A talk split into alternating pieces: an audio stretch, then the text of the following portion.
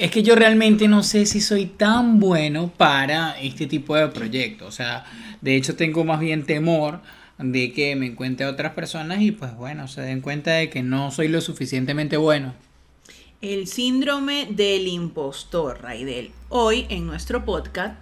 Todo casi listo. Vamos a desarrollar el tema que muchos hemos vivido referente al síndrome del impostor.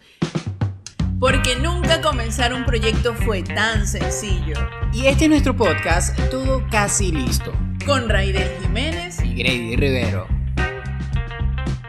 Ahora bien, Raidel, ¿qué ocurre cuando quiero realizar un proyecto o estoy ya en la ejecución de ese proyecto que tengo todo casi listo para que inicie, pero comienzo a decir no tengo tiempo, es que el tiempo no me alcanza, es que yo lo quería hacer, pero estoy esperando que va, pase una estrella fugaz porque es la que yo necesitaba para específicamente montar este negocio? O que digas, bueno, nada, si llueve hoy quiere decir que sí, si no llueve quiere decir que no.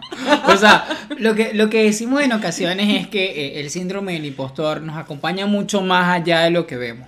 Cada profesional, y de hecho esto es como el día a día de los artistas. Un artista, no sé si eh, lo has leído en algún momento, un artista nunca está conforme con su obra siempre le ve errores, siempre le ve detalles, siempre le ve cosas y dice, wow, o sea, ¿será que realmente es esto lo que, lo que quiere la gente o lo que yo quiero? Entonces empieza la incertidumbre entre lo que yo quiero, lo que quiere la gente y de hecho hoy en día eso también lo hacen mucho eh, los artistas digitales. Eh, los que hacen eh, creación de contenido. Entonces, tanto miedo les lleva en ocasiones a hacer un freno de mano para poder decir, realmente puedo con esto o no puedo con esto.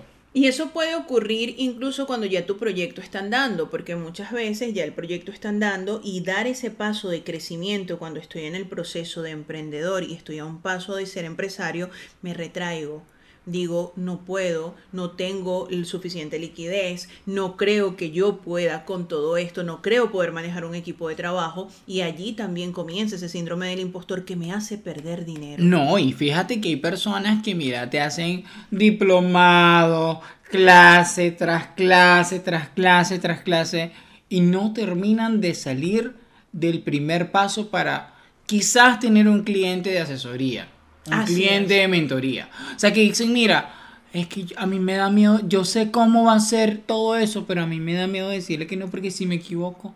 Así es. O si me rechazan. O si me rechazan, o si hay alguien mejor que yo. Siempre, siempre, siempre hay inseguridades. Aquí, dentro del tema de, de tener o no tener inseguridades, no se trata de decir que no las voy a tener, sí, las vas a tener. Y que quizás el día de mañana van a seguir siendo más grandes. Y mientras el reto sea más grande, las inseguridades van a ser mayores y los riesgos van a ser mayores. Pero es fundamental que al momento de nosotros tomar decisiones comprendamos de que eh, hay algo muy importante detrás de la experiencia al momento de tomar la decisión. Es que así haya un fracaso, cuando vuelves a iniciar no vas a ser el mismo. Totalmente. Y es importante también contar con un equipo de trabajo que te sostenga en ese momento que nace ese miedo a fracasar, que nace ese miedo a que no lo pueda lograr, en que tenga ese síndrome del impostor. Es importantísimo contar con un equipo de trabajo, Raidel, ese equipo de trabajo que te va a decir, hey, no, ya va, pero si podemos mira si tenemos los recursos para hacerlo, no tanto recursos financieros, sino también el talento humano o tu propio talento si lo tienes y ese equipo es indispensable para lograr crecer. O que quizás la historia no va a ser tan rosada con que ellos van a decir, sabes, yo creo en ti, quizás ellos van a hacer el cable a tierra y te van a desafiar. Ajá, pero ¿por qué tú crees que va a funcionar? Ese cuestionamiento es tan rico que tú dices, y te lo digo por experiencia propia. Dentro de mi equipo a veces yo digo, ¿será que doy la idea o no doy la idea? Y es porque ellos a veces llegan y, me dicen y me encaran, ok, pero ¿por qué tú crees que va a funcionar? Porque, por, qué realmente consideras que eso va a funcionar? Y cuando yo empiezo a poner a prueba la capacidad de respuesta que tengo ante esas cuestionantes, ante ese, a esa realidad, digo, oye, sí, las cosas vienen. Entonces, detrás de esto, poder rodearte de personas que te puedan eh, brindar esa plataforma de mayor seguridad, vas a tener un mejor resultado. Eso va a ser garantía del resultado. Totalmente, Raidel. Y también ocurre cuando tu propio equipo de trabajo te, te hace ese llamado de atención y te dice, pero ¿qué te pasa? ¿Por qué no lo estás haciendo así como habías dicho? ¿Qué sucede porque no estás cumpliendo con esta planificación? ¿O qué sucede porque no hiciste lo que dijiste que ibas a hacer? Y esa es la parte importante de tener un equipo de trabajo. Ese reto, como tú dices, Raidel, que puede ocurrir en un momento determinado. O te reto y te digo, explícame por qué, o te digo y te reclamo el por qué no lo hiciste. Así que si usted, amigo eh, emprendedor, amigo profesional o persona que ya es dueño de su negocio o está a punto de hacerlo, es natural tener el síndrome del impostor.